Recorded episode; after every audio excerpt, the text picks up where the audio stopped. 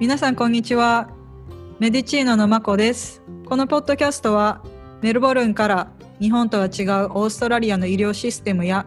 医療従事者ってこんな感じで仕事してますよとかオーストラリアに留学をしようとしている人などを対象に発信しています。もちろん今日も愛子先生と一緒に楽しくホットなニュースも入れながらメディチーノポッドキャスト始まります。今週もお願いします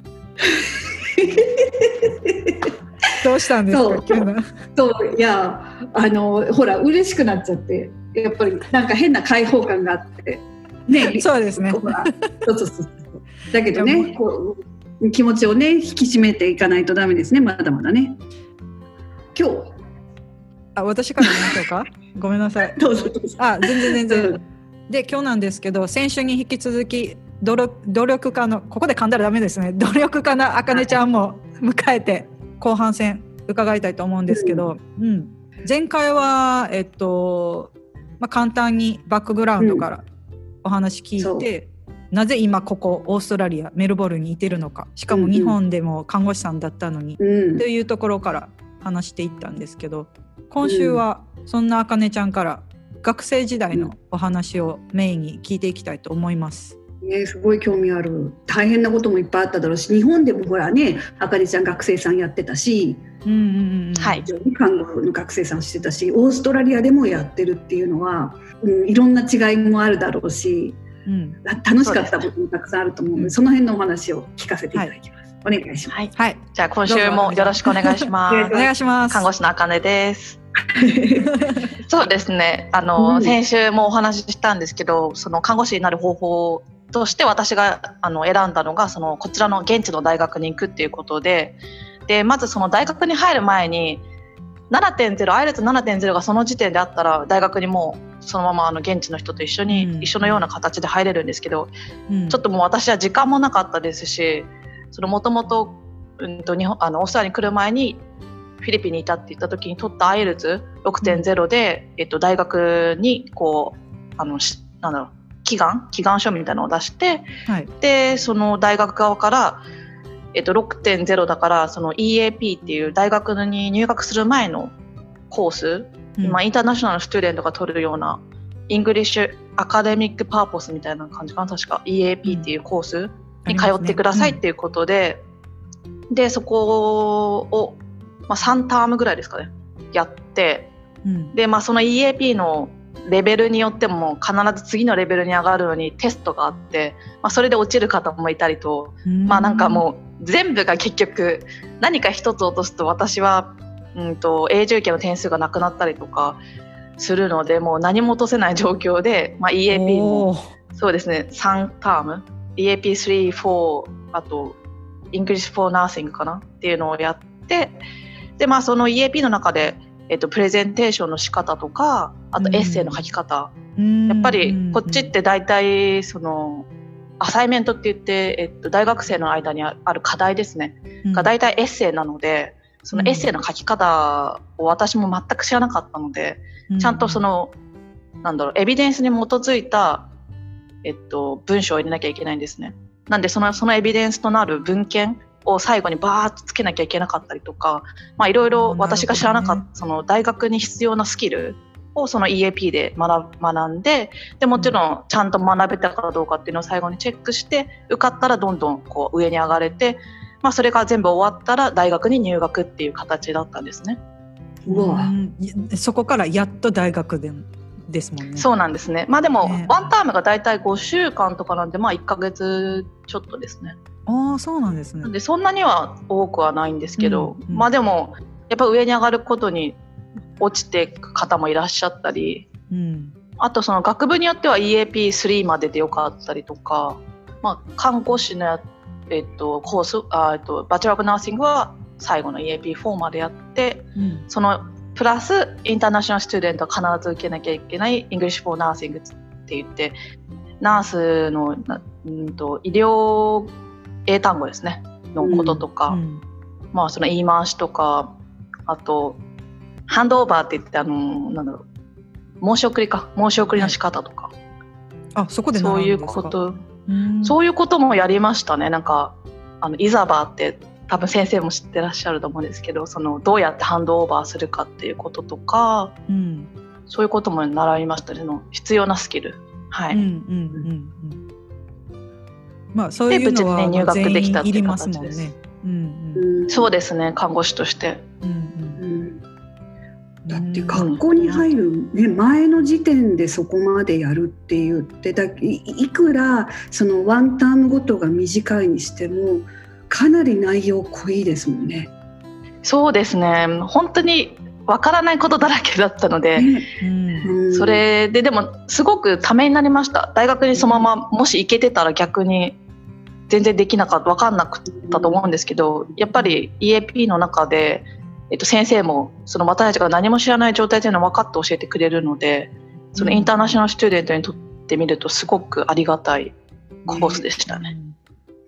うん、そうするとお話聞いてるとかなりそのセオリーベースっていうよりもプラクティカルな、実践的なことを教えてくれるのね。そうですね。本当にプラクティカルですね、どうやってエッセイの書くのかとか、プレゼンテーションもなんかまあ起承転結じゃないけどそういうやり方みたいな。うんうんそうそういうのって日本ではそういうプラクティカルなお勉強っていうのはあった？ないですね。そもそもプレゼンテーションっていうのが多分本当に最後の卒論ぐらいですかね、ね、私専門で専門学校でなんですけどなかったですね。なんか日本の大学って結構こう受け身な感じのスタイルだと思うんですね。まあ日本も小中高とか全部一緒だと思うんですけど基本的には生徒がこう椅子に座って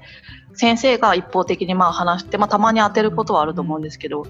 基本なんか受け身な授業のスタイルだと思うんですけど、やっぱりこっちはどんどん自分から発言したりとかあとはもう生徒がプレゼンテーションだから先生のような役割になってどういうことを自分が得たかっていうのを他の生徒に共有するみたいな形で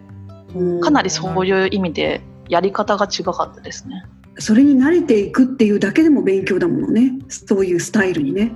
そうですね。最初やっぱり日本人ってどっちかっていうと消極的な、うん、性格な方だとが多いと思うんですけどやっぱりその中で周りのインターナショナルスチューデントも結構積極的な方もいっぱいいたので、うん、まあそれに揉まれて、うん、なんとかやっていったって感じですね。うん。うん。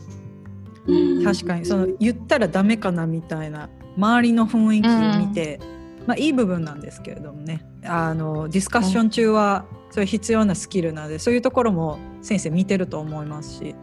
そうなんですね。そういうであのテストもありました。テストで5人ぐらいのグループを作って、うん、ちゃんと発言できてるかとかちゃんとその人がき人の意見をちゃんと聞けるかとかアクティブリスニングできるかとかそういうスキルのテストもありました。今思い思い出した。ら。だから面白いですよね。そういうのスキルってそんなに日本では重要視されてないのかなって思いましたけど、その積極的に発言するみたいな。でもこっちでは結構それが重要なのかなって。うん。どれだけ自分で考えて発信するっていう大学生、ですね、学生さんは。うん、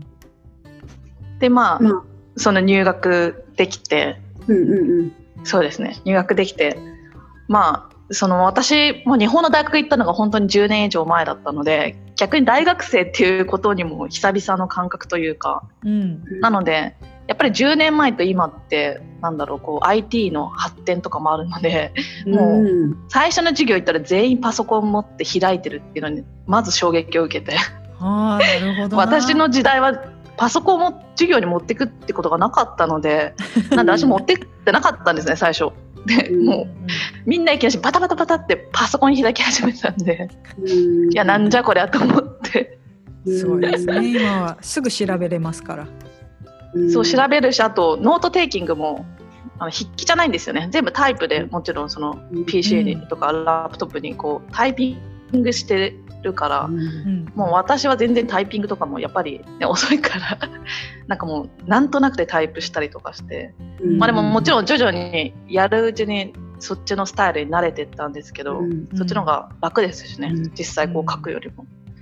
あと例えば学生さんの層とかっていうのはどうだった？日本と比べるとこあのオーストラリアのその看護学生さんたちっていうのは？もっと例えば年齢層が広いとかそういうのってあった？男の人女の人の比率とか。例えば。あそれ聞きたいですね。そうですね。結構やっぱりどうしても女性の方が全然多いですね。男性は本当1割とかだと思います。うん、で大体ほぼ女性で。でローカルの人が多分7割ぐらいで3割はインターナショナルで、うん、そのインターナショナルのうちのほとんどが中国人とフィリピン人で日本人は私一人で、うん、あとインド人の人もいなかったか。いなかった。ですね、ごめんなさい。いなかった。フィリピン人と中国人がほとんどで。でフィリピン人の方々は皆さん経験を持ってこっちに来てで私たち私みたいにちょっとこう1年とか1年半でいいコースでで中国人の方々は皆さん本当に若くてもう20とか21とかで、えっともう大学とかも出たことないようなかすごく若い子たちでローカルの子たちも若い子がやっぱ基本全然多いですね。ただ、こっちの大学って結構休学簡単にできるのでもう前タームまでいたのにもう今タームはいないっていう子が多かったりとか、なんかタームが一緒になってそしたらなんか私3年ぐらいやってなかったんだよねみたいな。で今もう一回戻ってきたみたいな子とかもいたり、まあ、あとは、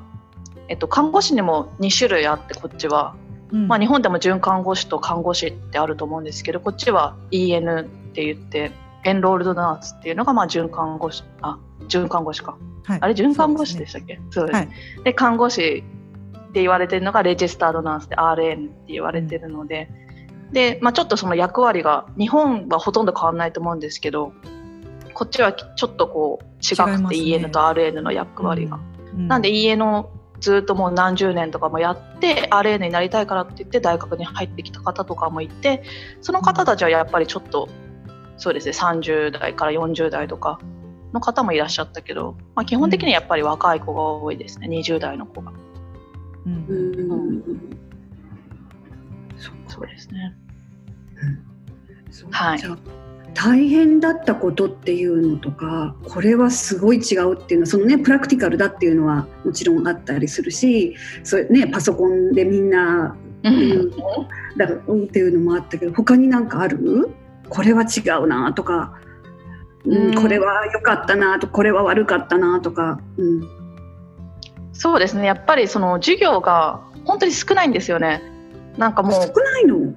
全然少ないですね。えっ、ー、と本当に大学行ったの週2日から3日ですしですごい少ないんですよ。で基本的にはもう自主学習がほどほぼで。で多分それは大学にもよると思うんですけど私のディーキン大学だったんですけど、ディーキンは結構ビデオで自分で学習しろっていうスタイルでそのタームごとにビデオがこう毎週毎週あってそのビデオを全部見てきてから臨んででまた復習もそのビデオを見てやるみたいな。はい、あれ先生いつ来るんですか？あ先生はそのだから週2日か3日学校に行った時に、まあ、2時間ぐらいの授業があって、うん、その時にレクチャーとかまあグループワークとかしたりするんですけど、うん、基本的にはその予習でビデオを45本見て臨むのでもう本当自主勉強がほぼって感じでしたね。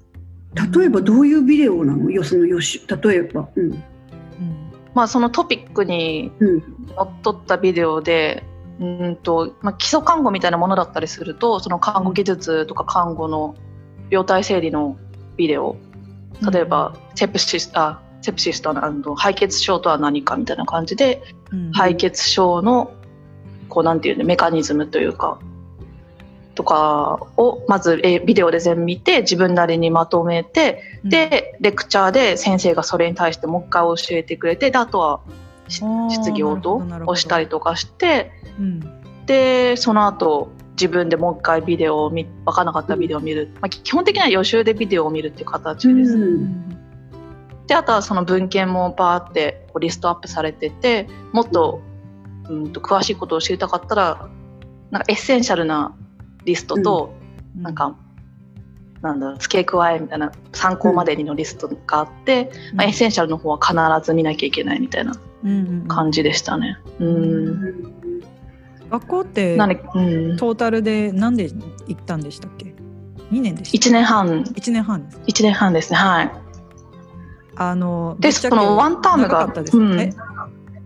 あのぶっちゃけ1年半で、あのうん、十分だなって思いましたか？それともなんかいや足りないなって思いましたか？あでも私の場合はそのあのもともと看護師で、えっと、看護師としての知識がやっぱりある程度あるじゃないですか。うん、なので足りないってことは思わなかったですね。はい。まあもともと自分の知識をほほとんど知ってることだったのでやっぱり、うん、ただどうやって英語で言うかとかっていうことがやっぱり分かんなかったりとかあとはその患者さんとのコミュニケーション能力とかその言い回しとかの英語の面で学んだことはすっごくたくさんありました。ね、うん、はい、ただ基本的にやっぱ人間の体はね 日本でもオーストラリアももちろん一緒なのでそういう意味での知識は全然多分同じですね。ほとんどやることは、はいそうですね。それはね、うん。うん、2人に質問まこちゃんもそうだしあかねちゃんに対してもそうなんだけど私が医学生だった時っていうのはあのオーストラリアの医療の体系の勉強っていうのはなかったのよね。例えばオーストラリアは混合診療が許されるんだけど混合診療の話とかメディケアの話とかそういうのっていうのはなかったのね。で日本で2人が学生さんをしてる時って例えば日本の医療システムとか保険のシステムよねとかえーと、例えば点数だったりどうのこうのとかそういうような話っていうのはあるの？それにあった？日本で。それからオーストラリアで、えーと、あかねちゃんがあの学生をしてる時にオーストラリアの医療システムの話っていう授業があったりしたの、うん、そうです。まず日本ではなかったですね。なかったですね。なかったですね。今なんかちょっと考えてたんですけど記憶内ではなかったですね。で点数とかの部分は、私たち点数つけてとかしないので、確認するような授業っていう形はなかったと思うんですけどね。うん。わかんないです今。そうですね。うん。うん。であのオーストラリアでも特にそういう授業はなくてで私その大学看護師になった後に GP で初めてあの看護師としては働くんですけどその GP で一番最初に苦戦というかしたのが、うん、やっぱりそのメディケアシステムその MBS でしたっけ？そうそのメディケアナンバーあメディケアが管理しているその、うんうん、なんていうんですかね。多分愛子先生のがもちろん詳しいと思うんですけど そのシステムがやっぱり一番最初はハテナが多くてそれをまず習得することが、その GP で働く上で一番最初に苦戦したことですね。うんうんうんで、はい、であとはそのメディケアのそのアイテムナンバーがどうのこうのとかっていうのは普通に多分病院で仕事をしてたらあんまり気にしないでいいことだと思うのよね。だって与えられたお仕事をするっていうことだけど GP の世界またねそれはまた違う機会にあかねちゃんとねまたお話できればと思うんだけどまたプラクティスナースのねあの、うん、うん、仕方ってまたちょっと違うからあれだけど、うん、うん、だけどそのオーストラリアでは例えば縦のつながりもっていうよりも横のつながりの方がすごく大きい感じがするじゃない、うん、そうですね、例えば、えーとうん、それこそチーム医療というのがもうちょっと日本ももちろんあるのは分かるけど、オーストラリアの方がもっとつながってお仕事するっていうのがあるけど、そういうような他のディシプリン他のエリアの、えーと、アライドヘルスの人たちと、えー、に関するようなお勉強みたいなのっていうのはあったの？それともそれはやっぱり仕事をしていく上で学んでいくようなやっぱりものだったりするのかな？それは日本でもそっか。そうですね。もちろんなん例えばソーシャルワーカーとは何かみたいなぐらいは確かやったと思うんですけど特にその人たちとのどうやって関わるのかとかそういうのなかったですね。その、うん、そうですね。日本での看護師をしているのとオーストラリアでしてるのとどっちの方がどっちっていうのってある？どっちがいいとか どっちが大きすぎるんだけどそれはお国柄とか、うん、いろんな医療システムによって変わってくるからどっちがいいどっちが悪いじゃないと思うんだけどこういうところは日本はやっぱり看護師やってるのいいなとかオーストラリアはこっちの方がいいなっていうのってざっくりとしてあったりする？そうですねやっぱり日本は多分看護師とかこの医療世界で限らずカスタマーサービスっていうのがとても水準が高いと思うんですね。うん、やっぱりその医療医療の中でも、えっと、提供するサービスっていうのはすごく質が高いと思いますしオーストラリアの方はどっちかっていうと患者さんから何々決定権も全部患者さんにあるし患者さんが発信権となって医療に参加するっていう形で思いましたね。うん、うんうん、そこまで比べれないんですけどあの患者さんに対するケアの時間は多いじゃないかなとは思います。うん、まあ、だからなんか一つ例えば転倒とかに関しても日本って転倒しないようにすごく皆さん頑張るじゃないですか。例えば、センサーつけたりとかうん、転倒しそうになったら、うん、なんかもうこっちが支えるぐらいの勢いじゃないですか。うん、もう前でもオーストラリア、うん、そうですね自分が犠牲になってでも患者さんに怪我させないぐらいの勢いですけど、うんうん、オーストラリアはもう真逆で自分の身が一番というか看護師とか医療者の身が一番なんで、うんうん、でもそれは私はすごい正しいと思っていて、うんうん、やっぱりもし医療者が怪我しちゃったらもちろん病院に支障が出るイコール患者さんに支障がのサービスができなくなるっていうことなんで、うんうん、だから例えば一つとってもそのリフティングマシンとか日本でリフティングマシンなんて私は使ったことがなくてもう私たちが自分のボディメカニクスを使って患者さんをこう、うん、なんだろう財からあの、行ったりするとかあったんですけど、こっちでは私が実習中に初めて怒られたことが患者さんをこう支えてしまったんですね。そしたらその時いたそのファシリテーターあの指導者の方にもうすごい怒ら 怒られて絶対それやっちゃダメって言われて必ずマシンを使わなきゃいけなかったりとかあとはそういう他のエクイプメントを使って患者さん自分の体を絶対に使っちゃダメ。うん。まあ、それはすっごく大きな違いな従業員に対してすごい優しいなと思いましたね、うん、労働環境が。結局そのオーストラリア日本両国同じなんだけどねゴールはね結局患者さんをケアしてあげるっていうのは両国一番にそれは考えてるんだけどそれをどう持っていくかそれのやり方があのの違いよね。そうですね、本当そうですね。かどっちも間違っては全然ないんですけど、うん、間違いとか正しいとかではないと思うんですけどやり方が違うっていうことで、うん、でもそれって結局看護師とか、まあ、あのドクターとか、まあ、医療者の働き方の働きやすさにもつながっていくと思うので、うん、そういう意味では、うんと、オーストラリアの方が働きやすいのかなと思います。残業も全くないです。ほぼほぼないですしもし何かこう、うん、やり残したことがあってもすぐに次のシフトの人にお願いできるっていう体制でやっているので、うん、日本って7対1の看護が多分標準だと思うんですけど、うん。うん、こっち、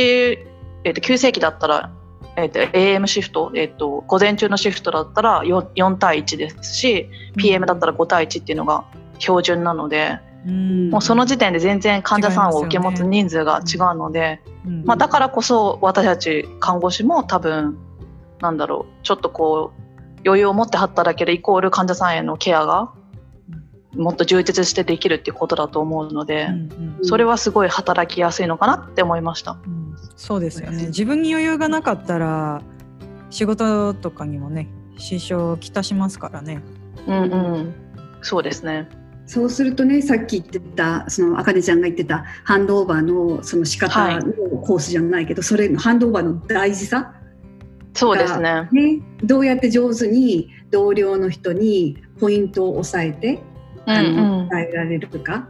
っていうのそうですね、うん、でもなんかそれもやっぱりこっちのオーストラリアはそのクライテリアがすごくはっきりして決まってるので、うん、例えばそのメットコールってあるじゃないですか。そのえっと、メットコールっていうのは何かこう基準値から、えっと、逸脱してたらそのメットチームっていうのがいるんですけどそのチームの人々をすぐ呼べて、うん、で対応してくれるっていうのがあるのでそうですね。そのなんだろうドキュメントとかも結構見やすいというか、うん、うんと全てクライテリア化してる標準化してるうん。っていう形なので、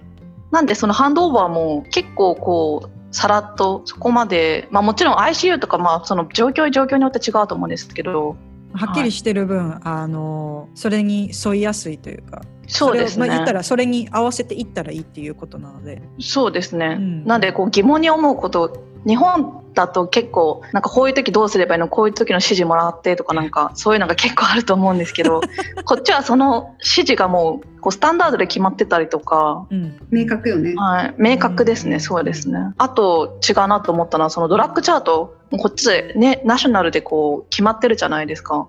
だからそれもなんだろうそこもみんな見たらわかるっていう形になってますねね。ああの病院ごとで違うとかそういうのじゃないから。そうですね、それも違うかなと思います。なので、ドラッグチャートもこう見れば、必ずどこを見れば分かるとか、どこでアレルギーが分かるとかもき一応決まってるんで、はい。それが違うかなと思いましたね。うんうんまあ、あとは、あの、看護学生中に思ったことなんですけど、うんその、日本で実習、看護学生として実習した時は、その医療行為っていうのがほとんどできなくて、やっぱり、えっうんと、正式だとか、懐かしいい。そうですよね。うん懐かしいですよね。でもなんかそれが最大限の医医療行為でもないですし、なんかまあそういうことしかできなかったじゃないですか。うんうん正式って何？えっと、体を拭くベッドバスですね。うんだけどこっちの看護学生はもう本当に実実践的で、採血もするし、お薬も全部やるし、まあ、あのあ ID そうなんですかあの点滴とかも、はい、もう全部抜膏とか、あ、そうこっちって看護師抜膏とか抜歯とかできるんですよ。日本だと抜膏抜歯とかドレーン抜去ってドクターがやるんですよ。よやりますよね。排水とかのじゃあ胸水とあそうですかあっちのドレーンですよねあれは先そうですね。生ですねあのオペコうん先生じゃないですか。で、あとナートとかを取るのも抜歯うんもう必ず多分日本は先生がやりますよね。でもこっちって看護師があの抜歯抜膏あのホチキスみたいな抜膏とかも、あとドレーン抜去とかも全部看護師がやるんですね。なのでちょっとこう看護師ができる、えっと、スキルが少し幅が広いかなと思いますねこっちの方が。うんうんでそういうのも実習中にやるんですよ。看護学生でまだ資格もないのに。もちろんあのかあのバディナースの監視下ですけど。うんうんなので私も抜膏っていうのをまあもちろん日本でやったことなかったので抜膏とか抜歯を、うんなのでこっちの看護学生の時に初めて抜膏とか抜歯をやってうん。やっぱりちょっと初めてのいやる医療行為だったので少しだけまうん。あその辺は緊張しましたし、うん。やっぱりその注意点とかもその前にもちろん調べたりとかして、そういうちょっと看護師のスキルが少しやれる範囲が日本とオーストラリアで違いますね。うん。うん。うん。うん、なんかももっともっとこうプラクティカルなのでうん。いいのかなって思います。そそっちの方がやっぱり看護師になった時にすぐ実践的に看護師として動ける。うん。日本ははっきり言って1年目の時にすごい全部が初めてですごい勉強したっていう覚えがあるんですね。ちょっと日本の看護師のその看護学生の制度ももうちょっとプラクティカルになってもいいのかなってまあ個人的には思いました、日本も結構はい。初めの方って、まあ確かに大事なんですよね。基礎っていう部分では、もちろんそうですね、そううん。先生よく言ってました。基礎大事って。うん。根拠まはあ間違いないですけどね。根拠は何ってすぐ聞いてきました。まあ特定の先生だけですけど。まあ、でもそういうのももちろんすごい大事だと思いますしももちろんこっちの看護学生もそういうなんかいわゆるツッコミみたいのをされますしそうん。のバディナースとかそのファシリテーターっていう指導者みたいな人に、なんでこれの薬言ってるのとかこの薬はどういう副作用があるとか、うん。そういうのはもちろん聞かれましたけどうん。まあでももっともっとこう監視下でですけどもちろんやらせてくれるのでそれって結構自信にもつながるなって思いましたね。そうでね。あできたっていうのが、うん。うん、それはやっぱりこういうでかいです。気持ちがうん、少なくなるので。うんそれはそれですごいいいとこだなって思いました。うん。うんそうですね、うん。たとりあえずやらせてみる。やらせてみる、うん。やってもらう。でもその分そうですね。もちろん。責任も取るっていう部分で。そうですね。まあもちろんそのまずえっ、と学校にしてもまずはそのバディナースの方がやってこうやってやるんだよっていうこととかをもちろんこうあのその前に打ち合わせみたいのしてうんうん。でやってみるっていう形でやってみてもちろん患者さんにも全部説明してうんうんはい。うん。うん。ちなみにその今振り返ってみて学生の時に、ああこれもうちょっとやっとけばよかったなとかこれ逆にその、ね、あのマイナス面だけじゃなくてやっぱりこれやってよかったわって思うことってありますか？そうですね。やっぱりあのメディカルタームって日本語でもすごく難しいじゃないですか。複雑ですし。うん、でやっぱこっちに来てあの英語のその基礎ができあったとしてもやっぱりそのメディカルタームってすごい難しいので、うん、まあ多少そのすごく一般的なめあの使われるメディカルタームっていうのだけでもやっぱりやっとけばまあまたちょっと違かったのかなって思いますし、うん、まあでもその大学在学中とかその実習中にあのどんどんどんどんもちろん使っていって覚えた単語とかもありあるので、うんうん、まあもちろんできればいいけどまあその実践的にも学べることはありますねって感じですね。うん、うん、いややっぱり先生、はい、努力家ですね、あかねさんは。うん、うん。まだまだ足りない。はい、いや本当にねもうもっといろいろお話聞いていきたいんですけど今日はこの辺で終わろうかなって思います。はい、はいあの、はい、最後に最後なんですけど、あの今どこの科で働いてるんでしたっけ？えっと、つい最近までは GP でずっと1年弱かな働かせていただいて、まあ、その時に愛子先生とも出会ってでも今そちらはカジュアルスタッフになったので今は病院のリハビリテーション科で内定をもらってるんですけどちょっとこのコロナの影響でまだ働き始めてないっていう状況ですね。なんで今後そのリハビリテーション科で働く予定です。じゃああのまたそのね次回次あの改めてなんですけれどもその GP で働いてた時とこれからそのリハビリテーション科で、ね、私個人的にはすごい興味あるんですけどまた、うん、働き始めてからの話をまた伺えたらなと思います。はいぜひぜひ、うんはい、じゃあこんな感じで今日も終わりたいと思います。あかねちゃん、本当ありがとうございました。こちらこそありがとうございます。で、えっ、ー、と、えっ、ー、と、毎週ポッドキャストで更新してるんですけれども、特にインスタの方を中心に更新しているので、そちらも覗いてみてください。じゃあ先生、今日も終わりましょうか。そうですね。はい。そのあかねちゃんみたいな方のバックグラウンドをお話聞けたりとか、英語についてもどういうふうにあの勉強されたとかっていうのもすごく聞けてよかったです、うん、やっぱりナーシングスチューデントライフみたいなこういうとこは違ったとかこういうとこは良かったっていうのも、うん、いっぱい聞けて、うんうん、ねだからまこちゃんが言ってたみたいに今度そのほらリハビリ科でまた活躍されたらお話聞きたいのもあるし私としたらあとあのねこまた今後オーストラリアのボーダーが緩まってえー、っとナースさんとしての留学だったりとかお仕事したい人たちのためにも、うん、もうね情報はどんどん変わっていくけどそれこそまこちゃんの時代の時とあとはあかねちゃんの時代の時のそのナーシングナースになるための資格の取り方流れですか、うん、うん、そうそうそうとかっていうのもまたお話聞けたらいいなと思ってます。うん、あいいですねそれぜひぜひあかねちゃんその時は、お願いします。はい。はい。私でよければ、はい。いえいえ、全然全然。